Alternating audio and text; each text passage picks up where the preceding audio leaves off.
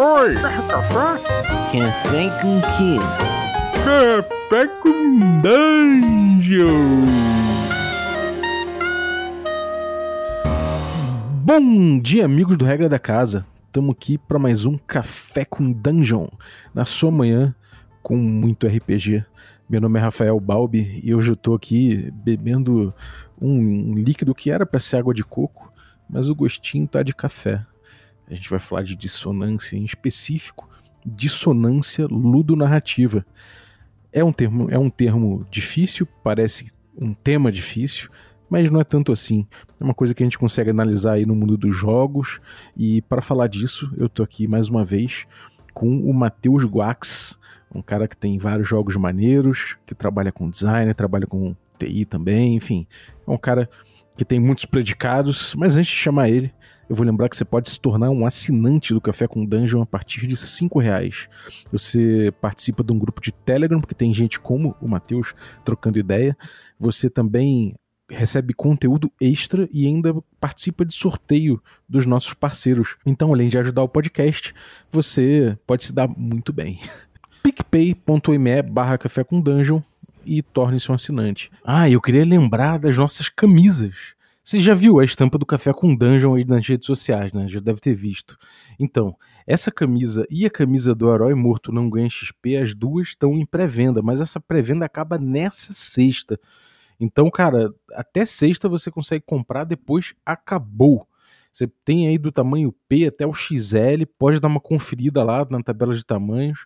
E, cara, é, depois de sexta acabou. Então confere lá bit.ly barra rpgswag. O link tá no descritivo do episódio, você pode ir lá conferir e garantir a sua, cara, porque daqui a pouco não tem mais, aí você vai ficar chupando o dedo. Então é isso aí. Bem-vindo, Matheus. Opa, pô, eu, eu assim, eu tava com aquela vontade de tomar café, e daí, tipo, saí na rua, fui lá na, ali do outro lado da rua, onde tem um, uma cafeteria ali, eu pedi, cheguei ali e pedi assim, ó, cara, me vê, uma água de coco. É, cara, é, é, esse negócio de dissonância é muito curioso, né? Dissonância ludonarrativa. É, nas discussões lá no grupo de, de Telegram, esse tema, esse termo dissonância aparece muitos, muitas vezes, mas a gente não, não falou no nome completo e também acho que não abordou o tema com a profundidade que que ele tem, né? Ele é um tema que é muito profundo, né? É, vamos começar conceituando, cara, o que, que é dissonância ludonarrativa? Acho que a gente pode começar falando um pouco sobre essa palavra, né? Porque é, é um termo bem autoexplicativo quando para pensar na, né, na, na, como ela se forma, né? Porque dissonância, né, é, é as coisas ali que elas não, não em conjunto, né? Elas não estão é, batendo uma com a outra. E o ludo narrativo, narrativa, a gente tá falando narrativa de história, de, de, de algo que é contado, né? De, de uma, uma, uma trajetória ali. E o ludo, a gente tá falando do jogo, né? Do, do daquilo que é jogado. Esse termo aí de, de dissonância ludonarrativa, ele, eu, eu sinto que ele surge muito mais quando a gente começa a falar de videogame mas quando tu entende a base do, do, do conceito do negócio, tu começa a perceber que cara, isso aí ele existe não só em videogame, mas qualquer coisa que é jogo, né? Que é jogo e tem a narrativa, né? É. Uhum. É, isso aí eu, eu poderia botar que tentar para começar assim de uma forma bem sintética dizer que isso aí são é, essa dissonância ludonarrativa acontece quando o gameplay do jogo é, ele leva para um caminho distoante do que o storyline do jogo tem, no caso de videogame, ou no caso do, do RPG, quando a proposta narrativa daquilo é diferente, né? É, eu acho que o exemplo assim, mais clássico, e tudo, tudo quando eu vou ler de dissonância narrativa, isso é uma das coisas que aparece. Que é, puxando esse lado de videogame, né, é pegar o exemplo do Uncharted, né? Que o Uncharted é esse jogo que tu tá jogando com uma história de, de um cara que ele caça tesouro e tal, né? Meio arqueólogo, um negócio bem Indiana Jones, né? E a história toda leve sobre o cara lá buscando as coisas, assim. Só que durante o caminho do jogo, tu tá lá com uma arma atirando na cabeça de todo mundo. Tipo, a história é sobre o tesouro, mas, cara, tu é um assassino em série, assim. Só que isso não é tratado na narrativa e cria essa grande dissonância, porque a maior parte do gameplay é tu atirando, né? Tu matando gente.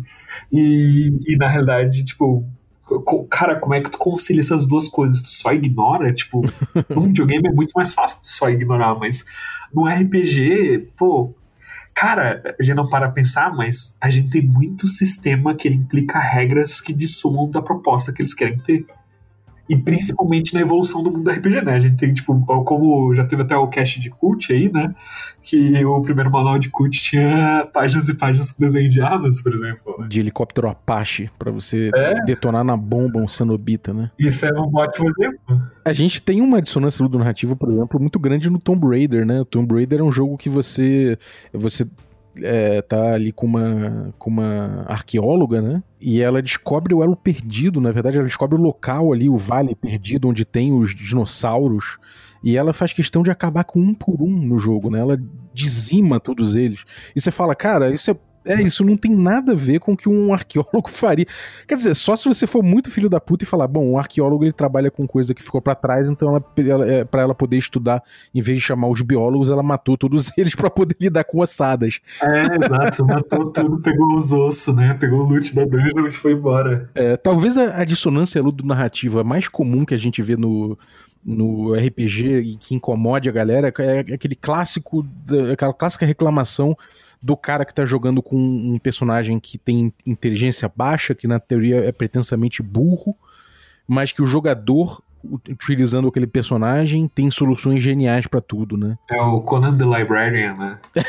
Exatamente. É, Cara, como é que ocorre essa coisa da dissonância ludonarrativa? Como, como é que você acha que é o, o fundamento? A gente sabe como ocorre, eu acho que de forma geral, mas tentando explicar de uma forma abstrata, como é que, como é que, como é que se dá isso? Como é que ocorre isso? Cara, eu acho que é impossível é, citar esse exemplo sem parar para pensar de quem, quem que é a culpa. A culpa é do jogador ou a culpa é do sistema? E a realidade é que a culpa é da proposta, né? Porque o sistema ele, ele cria uma proposta de jogo interpretativo, mas ele cria mecânica para suprir aquilo. Então, como é que o, o, jogador deve lidar nessa situação? Porque não é descrito, não é, não é definido por mecânica, e a gente sabe que a mecânica ou a falta dela é o que pauta o jogo. Então, é, tendo esses jogos que, que tem essa definição forte de é, as capacidades totais de um personagem, é, se torna um pouco até desleal com o jogador pedir que ele suprima a, a player skill dele, por causa que, mesmo sendo algo simples, assim, que ele tem um acesso tão fácil, porque o personagem dele não tem essa capacidade, sabe? E tudo bem que pode ser, em certos pontos, uma diversão narrativa, é, interpretativa do jogo tu lidar com as limitações do teu personagem como se fosse um, um template que tu tem que trabalhar, né? Um formato que tu tem que se encaixar. Só que o jogo em si não é feito dessa forma. E as, muitas vezes ele não deixa isso explícito se ele é para ser feito dessa forma. Então a gente acaba caindo nesse, nesse vale da, da dissonância do narrativo. Uhum. Sem dúvida. Uma coisa que a gente vê aí muito claramente, é, eu acho que para mim a primeira vez que isso começou a ficar muito claro foi tanto no Vampiro quanto no AD&D segunda, segunda edição, que foram dois jogos que eu peguei mais ou menos uh, na mesma época, assim, na mesma, minha, na mesma época de jogo minha, sabe? E tanto o AD&D segunda edição quanto o Vampiro, eles tinham um problema. No AD&D segunda edição, a gente já tinha aqueles cenários tipo Dragonlance, Forgotten e tudo mais, e já rolava uma, um certo desejo de contar história, né? E no Vampiro também existia um, uma, é, pretensamente uma ideia de, de se desenvolver um um horror pessoal. E de fato, eu vi que não é nem que eles não me dessem ferramentas para isso, mas pelo contrário, eles me atrapalhavam de certa forma nesse ponto, porque o AD&D segunda edição, de certa forma, estimulava muito uma porradaria generalizada e, e, o murder hobo, né, pelo, pelo jeito que ele recompensa o jogador. E o vampiro, ele também, ele me dava, ele me dava muito, é, ele era muito perigoso, de certa forma, é, ele, ele propunha uma ameaça muito forte e em, em autodefesa é normal que você vê que os jogadores que, com vampiros neófitos e tudo mais buscassem uma cavalgada de poder para poder suprir isso que nem sempre vinha atrelada mecanicamente até por uma penalidade emocional ou por uma questão de terror pessoal, né? Como é que foi que você se deu conta dessas dissonâncias? Quais, quais são as que você viu primeiro, assim, que mais te alertaram, te alertaram para isso? Eu, não, eu nunca joguei vampiro, né? Eu joguei um pouquinho de lobisomem, assim, mas foi o máximo que eu cheguei nesses jogos. É, mas eu lembro que quando, quando eu testei o lobisomem, né, foi, foi a, eu já tinha ideia que eu tinha que suprir meu personagem. Antes disso, eu não tinha ideia do que eu estava fazendo dessa forma, mas foi naquela sessão específica, isso faz muito tempo já, é, que eu percebi que eu não estava gostando de fazer isso em jogos. Mas quando eu olho para trás, eu comecei a jogar RPG, foi na 3.5, né? E a 3.5 ele é um, um, jogo de bonecagem, né? E, e, tu quer, né? Como jogador, tu quer ativar esses botões que tu passou tanto tempo lapidando, né? E como mestre, tu quer propor desafios que sejam mecanicamente é, a par com o que o jogador está construindo ali. Então se torna uma, uma, uma corrida bélica, né? E, e certos pontos, quando eu ia narrando esse tipo de jogo, como mestre, eu me deparava com é, o, o, que geralmente é o contrário, né? Geralmente o contrário é, é que o, o, mestre ele tem um problema que o jogador é cumbeiro, que ele não consegue bater nada. E meu problema era que meus jogadores estavam muito mais estressados num jogo muito mais leve do que eu estava querendo propor. E nesse momento que eu pensei, tipo assim, não, ah, tá muito distante o que tá acontecendo aqui e eu fiquei um tempo sem jogar RPG depois disso. Eu joguei o, o Lobisomem. E daí, juntando tudo isso, deu esse estalo. Pensei, tipo assim, não, cara, tipo, tá. Tá muito. Não, tem, tem, tem alguma coisa aí que tá pegando, né? Tem alguma coisa aí que tá, tá deixando isso diferente. Daí a gente, né, pesquisando tal, a gente acha sobre a dissonância narrativo e descobre, não, é, o problema tá na combinação de todas essas coisas juntas. Bom, a gente tem essa coisa do, do sistema, né, levando a gente para um caminho diferente do que a gente pretensamente teria em cenário e em narrativa proposta. Você disse que a culpa normalmente vem do, é do sistema, né? É, seria a culpa do game designer. O game designer que, pro, que propõe uma coisa que é disfuncional? Ou como você acha que, a, que acontece isso na mesa? Né, no, no, processo do jogo, desde lá do produto, né, da, da, da, conceituação do jogo, a transformação dele em produto, a chegada na mesa e a mestragem em, fi, em si. É, eu acho que eu acho que talvez não esteja nem no, no produto o problema, mas sim na proposta do produto, sabe?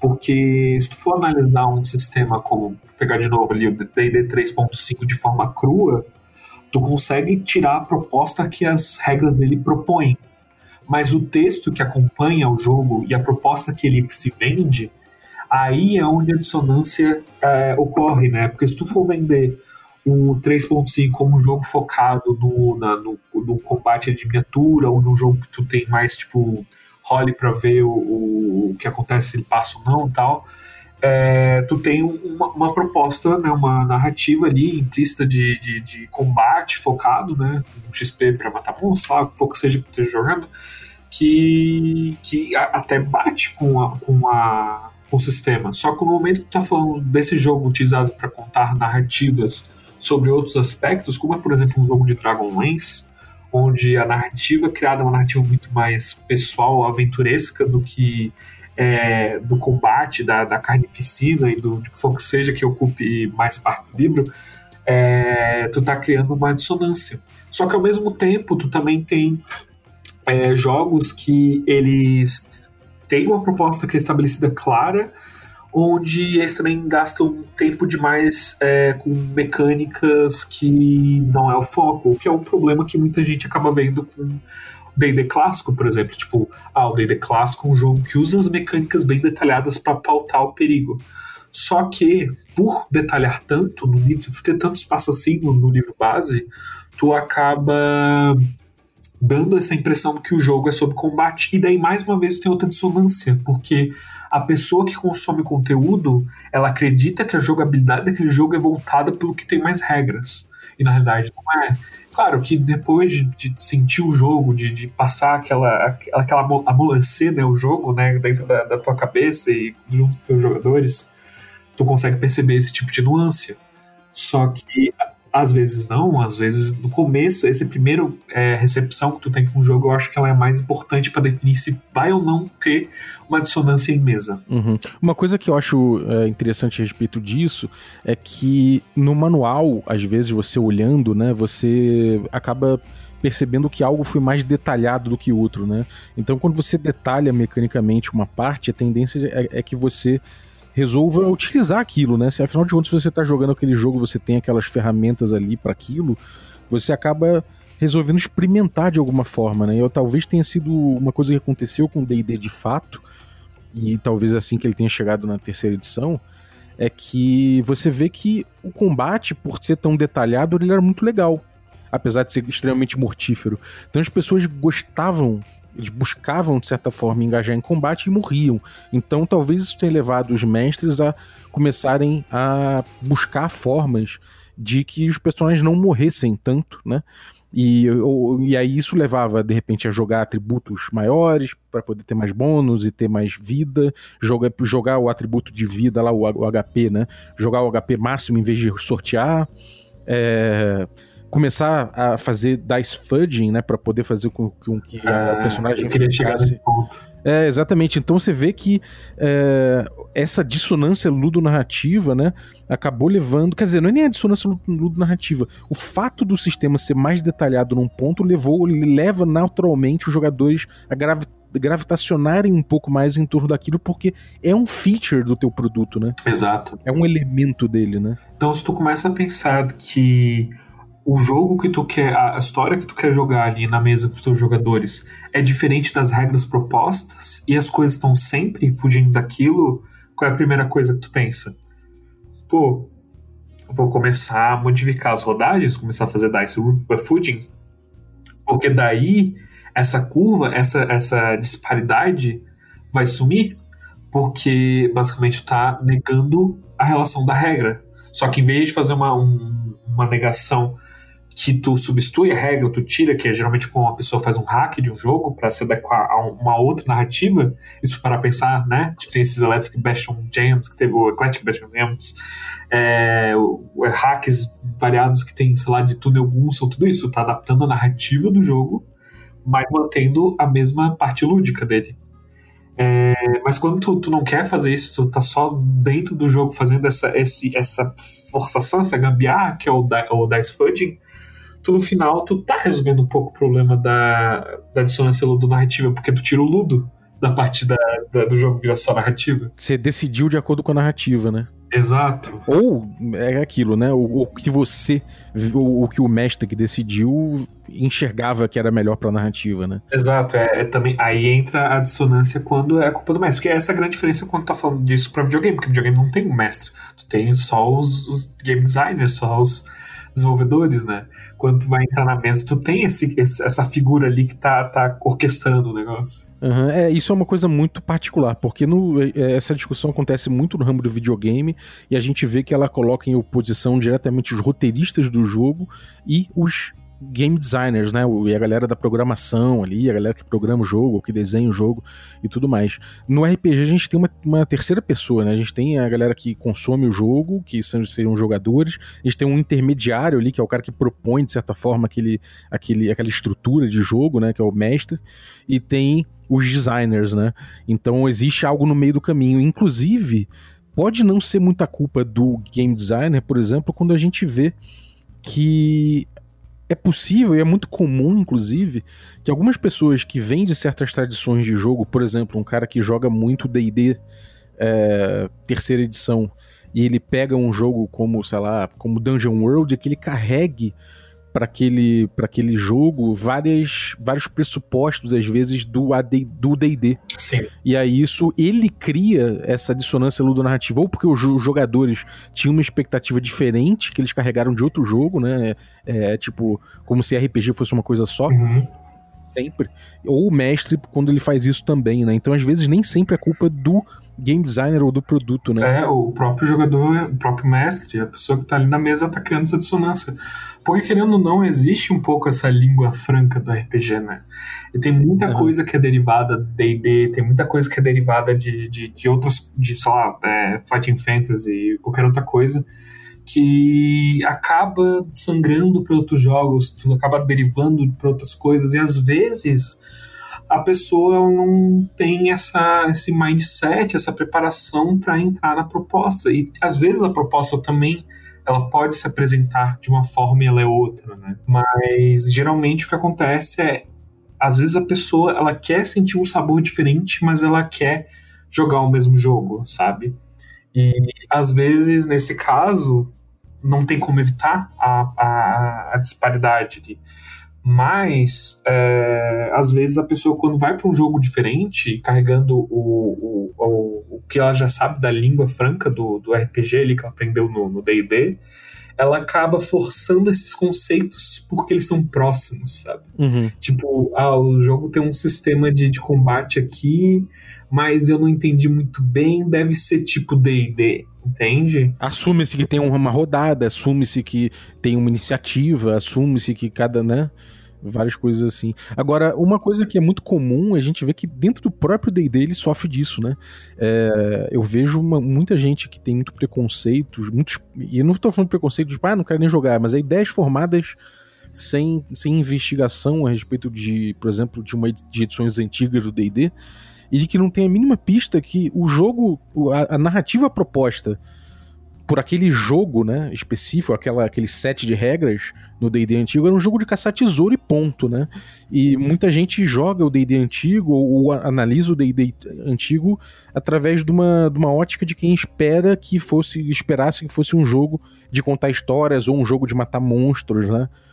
E, e, isso gera uma dissonância narrativa dentro das próprias edições do D&D, né? Sim, exato. E tu tá, é, quando isso acontece, a gente tem toda essa, às vezes famas de certas edições sobre que tipo de jogo elas realmente são, porque às vezes as pessoas estão pensando em D&D old school, mas elas na verdade estão pensando em é, a D&D segunda edição na cabeça delas ou elas vão pegar o D&D clássico e pensar assim, não, agora, eu já vi muita gente fazendo isso, que é tipo, pegar D&D clássico e falar, não, é tipo Dark Souls. Não, não é. Porque não é um jogo que tu vai entrar em combate direto e tu vai morrer porque ele é difícil. Não, é um jogo que tu vai justamente evitar isso, tu vai é, lidar com as tuas limitações, né? É muito mais fácil dizer que D&D clássico é mais próximo de Darkest Dungeon do que Dark Souls, mas as pessoas, né? Elas gostam dessa, de ver a dificuldade como se fosse é, é o desafio que está sendo proposto é, passar por aquela primeira é, visão do, do, do, que, que vem pela frente, né? Tipo, tu vai numa dungeon, tu vê um bicho grande, tu pensa, o desafio é enfrentar esse bicho grande, às vezes não é. E, e às vezes isso é, um, é, um, é, uma dissonância que ocorre por causa da preparação, né? Por isso que sessão zero é importante, porque se tu vai jogar com um jogo old school, como a gente jogou o jogo old school, tu mete lá o Quick Primer e a galera, tipo, ah, beleza, sabe? Tu dá uma conversada com a galera. Às vezes tu vai jogar um jogo muito, muito narrativão, assim, muito sobre a história que vocês estão contando, só que a galera só joga D&D, então eles vão começar a jogar o jogo já pensando, tipo assim, não, eu vou, vou aqui já, vou aqui na taverna é, encher a cara e na verdade é um jogo sobre horror, só que se passa num, num cenário medieval, sabe? Então, eu acho que para evitar isso da narrativa, da dissonância luto-narrativa no RPG, tu tem que ter esse cuidado como mestre, como jogador, de entender a proposta narrativa, de entender o sistema que tu tá usando e ver se aquelas coisas são compatíveis, se ver se todo mundo tá na mesma proposta. Porque, sinceramente, não tem coisa mais chata do que tu se animar com uma mesa de RPG, tu como mestre ou como jogador, tu chega lá para jogar e tu percebe que tu é a única pessoa que tá com a cabeça num lugar diferente. E isso é, é e eu acho que isso, sinceramente, é o motivo que muita mesa de RPG não vai para frente. Muita gente fala: "Nossa, eu só consigo jogar jogos curtinhos. Eu só eu só consigo jogar duas, três sessões".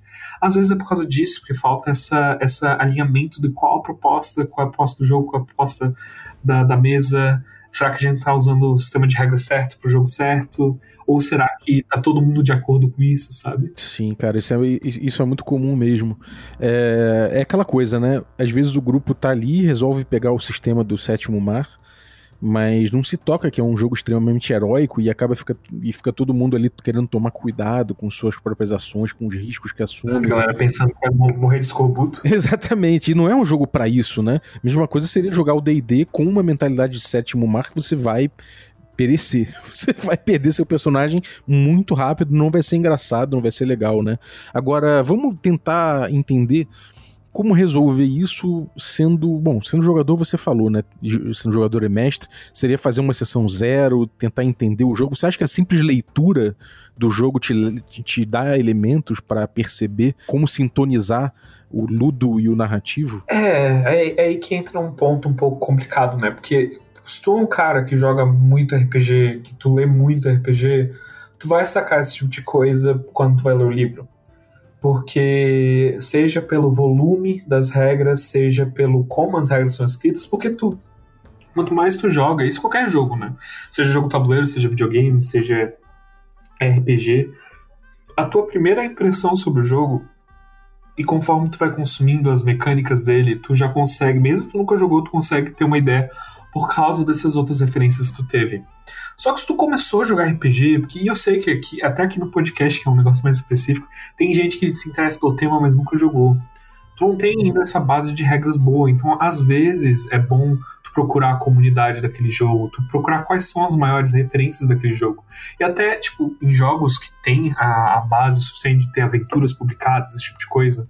Eu falo isso porque né, tem muito jogo, principalmente ultimamente, tem é, entrado de cabeça em muito jogo indie que não tem tanto material. E se tiver aventuras publicadas, esse tipo de coisa, essas aventuras vão dar qual é o tipo de, de jogo que, que ele está oferecendo. Às vezes isso ainda vai ser dissonante, como às vezes tem coisas de D&D quinta edição que projetam aventuras é, muito é, narrativas e às vezes tentam é, fazer um dungeon crawl, sendo que eu acho que D&D quinta edição não é o melhor sistema para fazer um dungeon crawl, por exemplo. Só que às vezes não tem jeito como testar aquilo de uma forma franca. Às vezes assistir outra pessoa jogando. É, conteúdo é o que não falta. O importante é tu estar tá bem ciente daquilo antes de tu jogar. Porque se for parar pensar num videogame, tu não compra um videogame que tu acha que, que não vai gostar do jogo, né?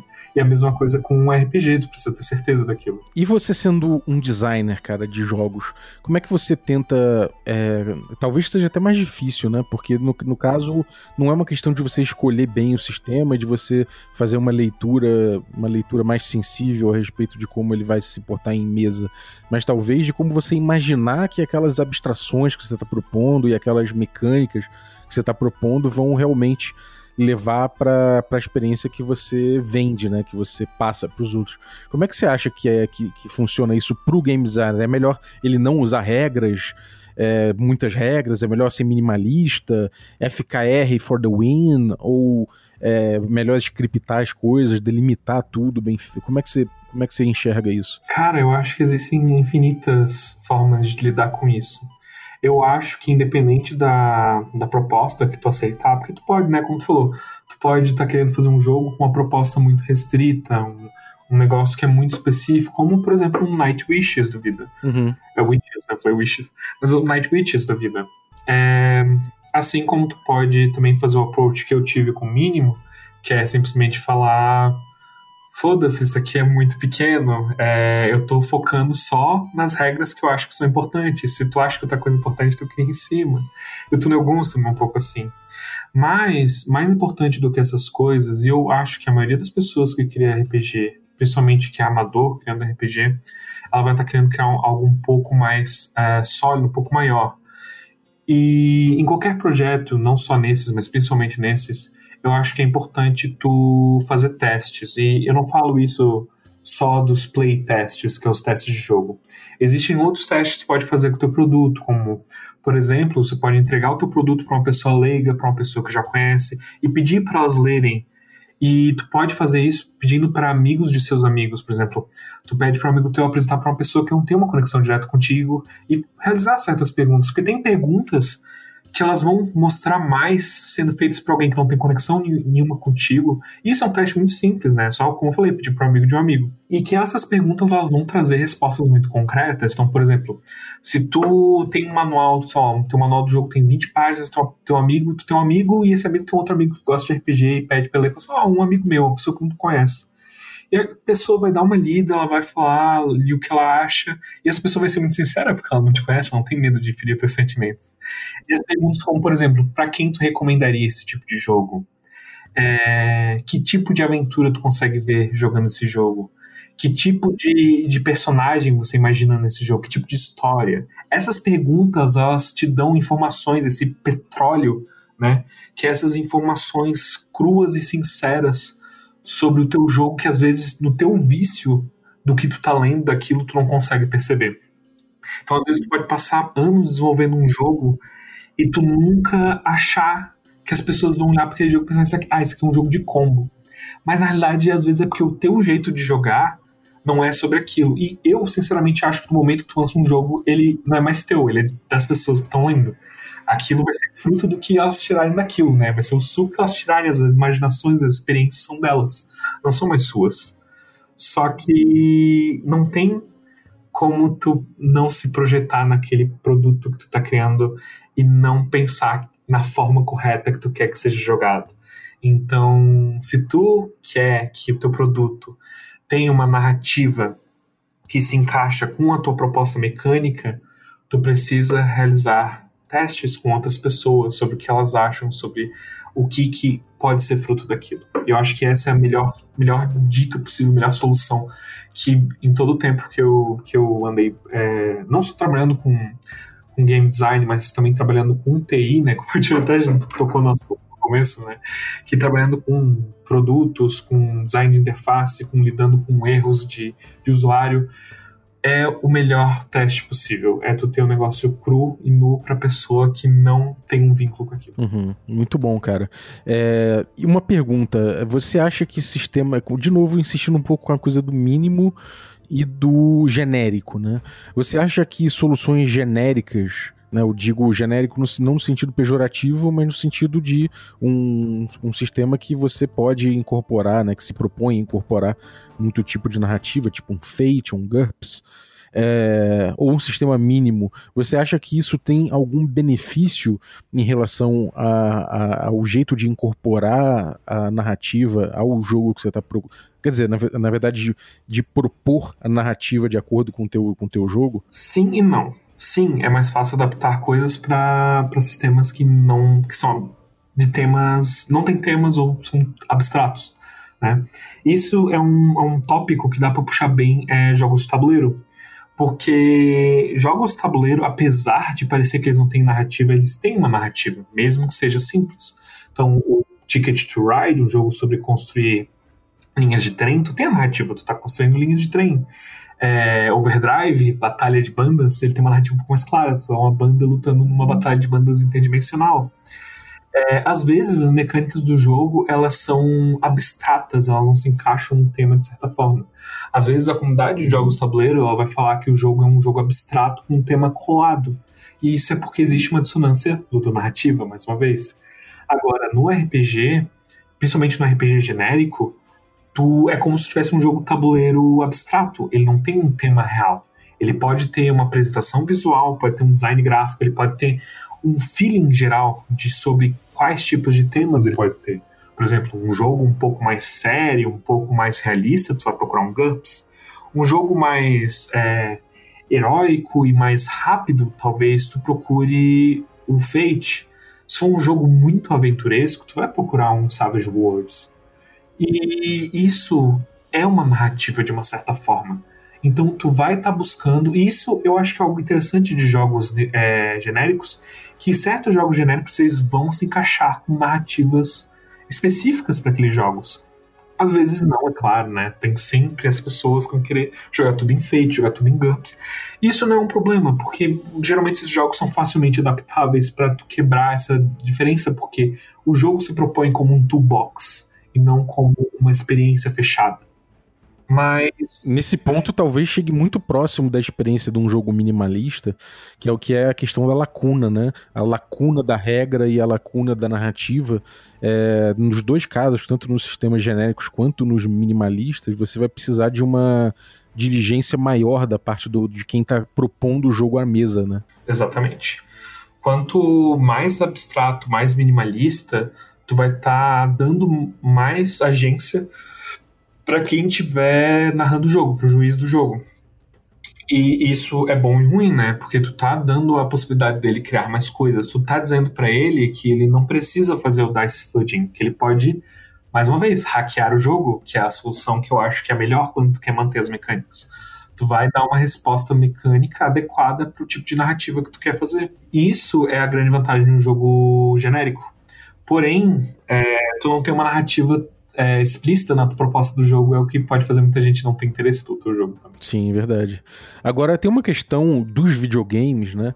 Mais uma vez, botando nessa, nessa, nesse versus né, entre os game designers e os, os roteiristas, né, os, os caras do código e os roteiristas, que é o seguinte: eh, eles colocam essa dicotomia entre narrativa embutida, como eles chamam, e a narrativa.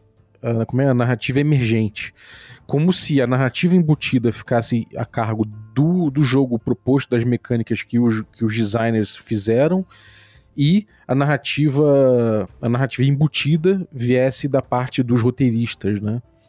Que de fato no, no, videogame faz muito sentido. Já no RPG isso nubla um pouco, né? Como é que você vê esse tema da narrativa embutida contra a narrativa emergente dentro do RPG e a, e a dissonância narrativa? O RPG ele tem algo é, bem específico dele que são cenários, né? E se tu pegar, por exemplo, um cenário como Forgotten Realms, ele tem uma narrativa embutida naquele cenário, ele tem a lore, né? Ele tem aquela bagagem que é uma bagagem, apesar de não ser mecânica, é uma bagagem que o mestre ele tem que consumir para poder realizar uma aventura com um nível de, de fidelidade para aquele jogo que é o jogo é, usando o setting de Forgotten Realms. E isso pode criar dissonâncias também, porque pensa que tu, tu Balbi, é uma pessoa que, sei lá, tu ama Forgotten Realms. Tu leu todos os livros do, do Salvatore, tu leu todos os suplementos, tá tipo, nossa, cara, essa é a coisa mais legal do mundo. E um amigo teu fala, pô, vamos jogar RPG, pega a quinta edição, o cenário de, é, default de, de quinta edição é o Forgotten Realms e vai, ele vai mestrar pra ti. E de repente tu tem uma dissonância, porque começa a acontecer coisas que não são as coisas do jogo de Forgotten Realms que tu sabe. Ele começa, sei lá, começa a ter coisas que parecem mais um jogo de Eberron. E isso é uma dissonância também, uma dissonância uma narrativa até. Porque o jogo do RPG, ele não está se baseado só nas mecânicas pautadas é, em regra, ele também tem essas mecânicas implícitas da imaginação coletiva que está acontecendo. E um jogo que ele te dá as ferramentas para criar um mundo conforme vai explorando, ou ele te dá é, essas ferramentas de de gerenciar o mundo, mas de uma forma que seja mais orgânica com os jogadores, como, por exemplo, o Dungeon World, que a gente citou, ele vai incentivar a narrativa emergente como sendo o foco dele. Não é que um e outro não tenham também a narrativa embutida e a narrativa emergente, vice-versa. Só que, dependendo do estilo de jogo que tu vai narrar, se tu tá usando algo como um cenário, ou uma aventura pronta, ou algo que define essa narrativa embutida, é, ele pode ir mais para um lado ou para o outro. E isso pode ser mais importante ou menos importante. Assim como a gente tem aventuras que são muito mais focadas na, na narrativa emergente, como, por exemplo, pegando os exemplos de quinta edição aqui, que eu, eu acho que a maioria das pessoas conhece, como o Tomb of Annihilation, que ele é mais focado na narrativa emergente, por, pela exploração que tem, ou, por exemplo, sei lá, é, Hoarding of the Dragon Queen, é isso? Horion, eu sei, a primeira aventura, ela é muito mais streamlined, né? Ela é muito mais sobre a narrativa embutida que está sendo apresentada. É, tem algumas propostas no RPG, como a gente vê no, no RPG Old School, né? Principalmente, que trouxe muito forte isso, que é de maximizar a narrativa emergente e minimizar ao máximo a narrativa embutida, né? Inclusive com a parte do cenário, tentando enxugar muito o world building, né? construção do cenário e fazer isso conforme os jogadores exploram para que até isso venha de uma forma emergente, né? Como é que você enxerga isso? Você acha que uma, uma, uma solução interessante é minimizar essa parte embutida, essa construção de cenário previamente, né? Envolvendo aí de repente até é, backgrounds de personagens e coisas que se traga de fora da mesa, né? Porque isso tudo gera, como você falou, uma, uma normatividade, por assim dizer, né? É, assim, é importante a gente ressaltar que a narrativa embutida não é ruim, ela só é um pouco mais limitante. Se tu quer enaltecer narrativa emergente, então o importante é tu é envolver os jogadores na, na, na, existência daquele mundo, né? Não necessariamente precisa ser um negócio, tipo, completamente, tipo, olha pro jogador e pergunta, tipo, o que, que tu tá vendo, sabe? Que é um negócio que eu sei que, por exemplo, eu e tu, a gente chega a usar quando a gente tá narrando, às vezes, que é o lance da... Em vez da gente, da gente engasgar ou colocar uma bengala com um dice fooding, às vezes vale mais a pena jogar na cola do jogador. Só que eu acho que, como é, às vezes como produto ou como um planejamento de campanha, o interessante é tu pensar nesses momentos de agência como algo comum, algo que tu não precisa puxar o jogador para isso. Então, por exemplo, um jogo de, de Hexcrawl, ele tem, e, ou um West Marches, por exemplo, é, ou até os dois combinados, eles têm muito do, do que, que o jogador vai fazer, qual é, qual é a escolha dele do dia, né? Qual é o trabalho dele. Isso, apesar de que às vezes pode ser metódico, às vezes pode ser repetitivo, ele é uma agência, né? Ele é a agência de tu definir o que, o que qual vai ser todas as ações diárias. Assim como também é, um cenário que ele se constrói conforme ele é, é sendo jogado, ele tem uma, uma narrativa emergente muito, muito, massificada. Por, por exemplo, o Into the Bronze é um jogo perfeito para narrativa emergente, porque tu consegue gerar um mundo muito detalhado com muito pouco usando aquele livro. E, e se tu vai pegar agora um, um por exemplo, até um, um que eu gosto muito da ID Cyclopedia, apesar de ele dar as ferramentas para se criar um jogo com muita narrativa emergente, ele dá isso de uma forma muito mais difícil de se consumir.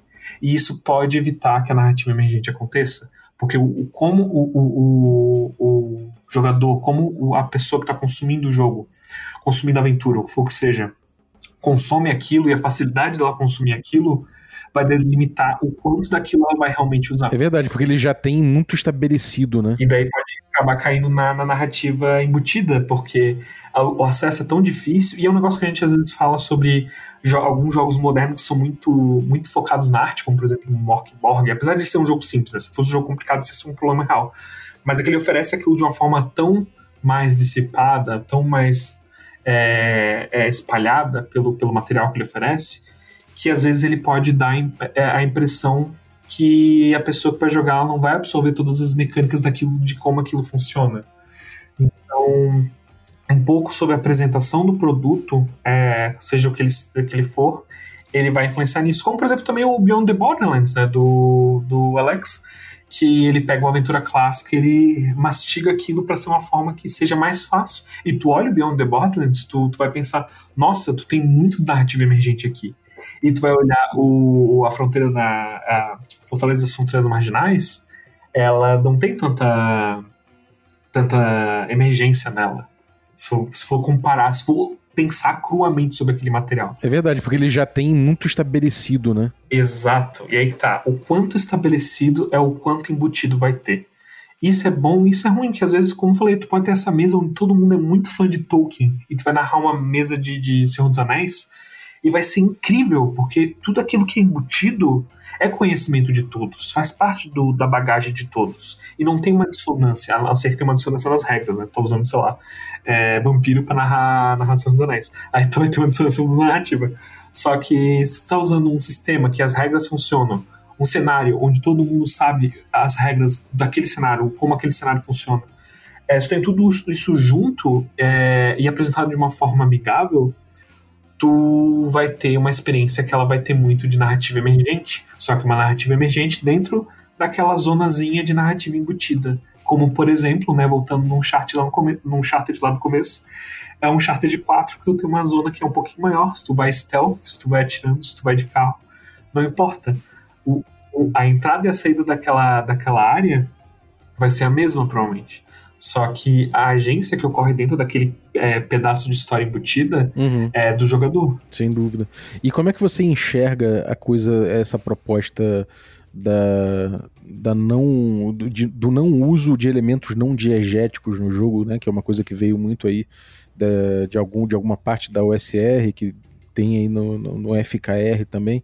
Você acha que utilizar da normatividade dessas regras implícitas que o cenário traz é, de certa forma ajuda a não ter dissonâncias ludonarrativas é, e ter também essa ideia de que o, a narrativa vai pautar mecânicas que a gente vai utilizar é, por arbitragem. Você acha que isso facilita a não ter dissonâncias ludonarrativas? Ou você acha que de repente tem outros tipos de dissonância? Que, como é que você encara isso? Eu acho, e assim, eu tenho pensado muito sobre é, FKR, né? Porque é um tema que está sendo muito recorrido na, na comunidade brasileira recentemente. E eu acho que não diminui a dissonância ludonarrativa mas diminui a relação do ludo no jogo. Porque é sobre criar as regras conforme a proposta da mesa, ou adaptar as regras do jogo conforme é, o jogo está sendo jogado, e diminuir a interface entre jogador e, e, e mundo do jogo, né? E, ou jogador e personagem até. E isso pode sim criar uma, uma, uma dissonância menor, né?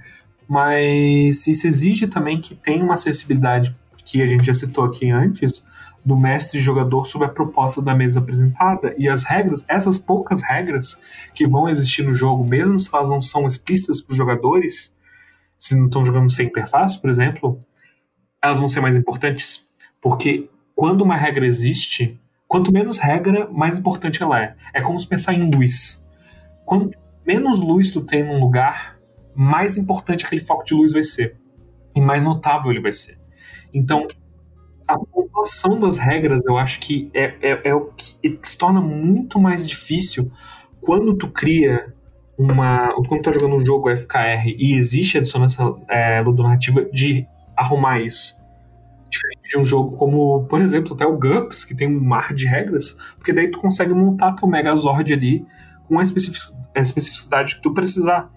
Num jogo FKR que é tão implícito, tu pode acabar querendo oferecer um jogo é, por exemplo, um jogo Dungeon Crawl School, mas as regras que tu estabeleceu para aquele jogo para estar tá, tá jogando, elas não propõem o mesmo nível de letalidade de um jogo de school. É, e isso eu tô falando tudo sem é, toda a marmelada, né? Que é um caso que, eu, que eu, eu, espero que as pessoas que estão jogando, que estão estudando esse cast nem considerem, né? Mas é, isso tudo levando sem esse ponto ainda, porque, por exemplo, uma pessoa que, que vai querer fazer um dice food em um jogo assim, tu, tu basicamente tá eliminando completamente o ludo. E aí se torna ainda mais problemático isso. Sim, sem dúvida. É maneiro, cara. E, bom, você tem alguma indicação de, de, de, estudo, de leitura, alguma coisa assim que a galera pode, pode fazer a respeito disso aí? É, algum, algum exemplo de jogo, alguma coisa que você, que você queira deixar pra galera? Cara, eu acho que quem, quem tiver mais interessado no tema, cara, joga no YouTube, tem muita gente produzindo conteúdo sobre o tema e muito conteúdo bom sobre o tema. É, e assim, cara, eu acho que em relação a jogos eu acho que dentro de RPG é, é, muito variado, né? Tu tem exemplos bons e ruins. Tu tem, por exemplo, Vampiro, que eu acho que é um exemplo ruim, que existe uma dissonância muito grande, ou até D&D moderno, dependendo da aventura que tu quer jogar, ou da proposta de jogo que tu quer pra tua mesa. Mas tu também tem exemplos muito bons, como, por exemplo, que eu falei, o Into the Bronze, que é um jogo que ele tem uma proposta bem clara e ele oferece aquela proposta em poucas regras. Tu tem o Carapace do, do Victor, que ele é baseado no Into the Odd, que ele é, ele é um jogo que, ele, cara, é, eu acho que não tem dissonância narrativa naquele jogo. É, é, ele é muito focado na experiência, sabe? Ou, por exemplo, recentemente eu tenho testado o Dead Halt, tem sido um dos meus jogos favoritos, que eu testei de semana, e o Dead Halt também é um jogo que tem uma proposta muito focada, e o sistema de regras ele complementa muito bem essa, essa proposta. E videogame, né? Videogame tem, tem um monte, né? Tipo, se tu quiser narrativa embutida, tu pode jogar Metal Gear até o 4. Se tu quiser narrativa emergente, tu joga Metal Gear 5, olha só. Boa. É, podia recomendar também aí os jogos mais. os jogos que pautam bastante a narrativa, mas que acabam conseguindo isso com bastante sucesso, como por exemplo o Night Witches, que você citou, né? que é excelente, o Passion das Passiones. Passion das Passiones, apesar de bastante polêmica, até o Monster Hearts ele faz isso bem. É, pô, tem muitos jogos, assim, tipo, se tu quiser um exemplo de um jogo que ele usa o cenário para dar é, liberdade é, de narrativa emergente, tem o Troika, né? Por exemplo, tem muita coisa. Legal, cara. Eu vou recomendar aqui pra galera, quem quer investigar um pouco mais das opiniões do, do, da galera do videogame sobre narrativa embutida, narrativa emergente, esse tipo de coisa. Lembrando que é de videogame, que tem certas coisas que são muito diferentes do RPG, obviamente. É, vale aí dar uma conferida no livro Regras do Jogo, que está traduzido aí já para português. É, é, o, os autores são aí é, a Kat Salen e o Eric Zimmerman e em inglês é o Rules of Play, Game Design Fundamentals. E vale a pena dar uma lida que eles falam um pouco sobre isso aí, sobre narrativa embutida, narrativa emergente, é, essa visão mais do, do, ludo, a visão da narratologia. Então, acho que vale a pena dar uma olhada nisso aí. E, e, é isso, cara. Pô, algum recado final pra galera? Quanto que você tem aprontado aí? Fala pra gente. Pô, eu tô na minha, no meu caminho aqui para fazer uma andarilha, né? Que já, já teve uma longa jornada aí, então se quiser acompanhar as coisas do Andarilha, tá, tô, tô fazendo. Se quiser, tiver interesse no mínimo, o mínimo também tá, tá aí, né, de graça, já tá aí desde 2018, que é o joguinho aí de minimalista genérico que eu tenho. E, cara, quem, quem tiver interesse, né? O meu, meu escritório é na praia, eu tô sempre na área, né? é, Twitter, Instagram, Maguax RPG é, grupo do, do café, só puxar papo que estamos aí. Maravilha. É, tô, quase todos esses jogos que a gente citou aí, você consegue encontrar review ou apresentação deles aqui no Café com Dungeon. Então é só mandar aí no, no, Spotify, no Google mesmo, você mandar um search, você consegue. Se você for assinante do Café com Dungeon, temos um bot que procura aí nos mais de 600 episódios alguns temas para você. Então é só dar, dar, perguntar lá pra galera que a galera explica como é que funciona esse bot, mas é bem simples. E no mais, é isso, cara. Muito obrigado aí, Matheus. Valeu mais uma vez pela tua participação. Eu que agradeço. Tamo junto. E, e, eu queria agradecer aí a galera também que, que ficou ouvindo aí a gente até agora. Muito obrigado pela tua audiência. E também os nossos assinantes, que tornam essa aventura possível. Eu vou, eu vou agradecer aqui a Tatiane Rapanchuk. Muito obrigado pelo seu apoio, não é? pelo seu apoio Café Expresso. É, vou agradecer também o, o Felipe Escosteg aí pelo seu sua assinatura Café com Creme.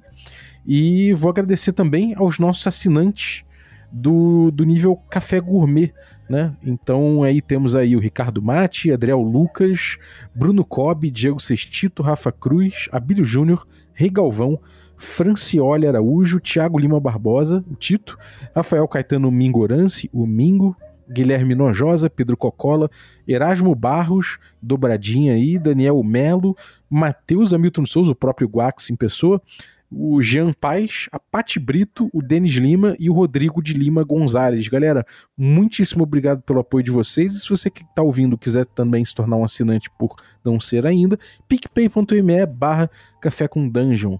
Valeu, um abraço e até a próxima.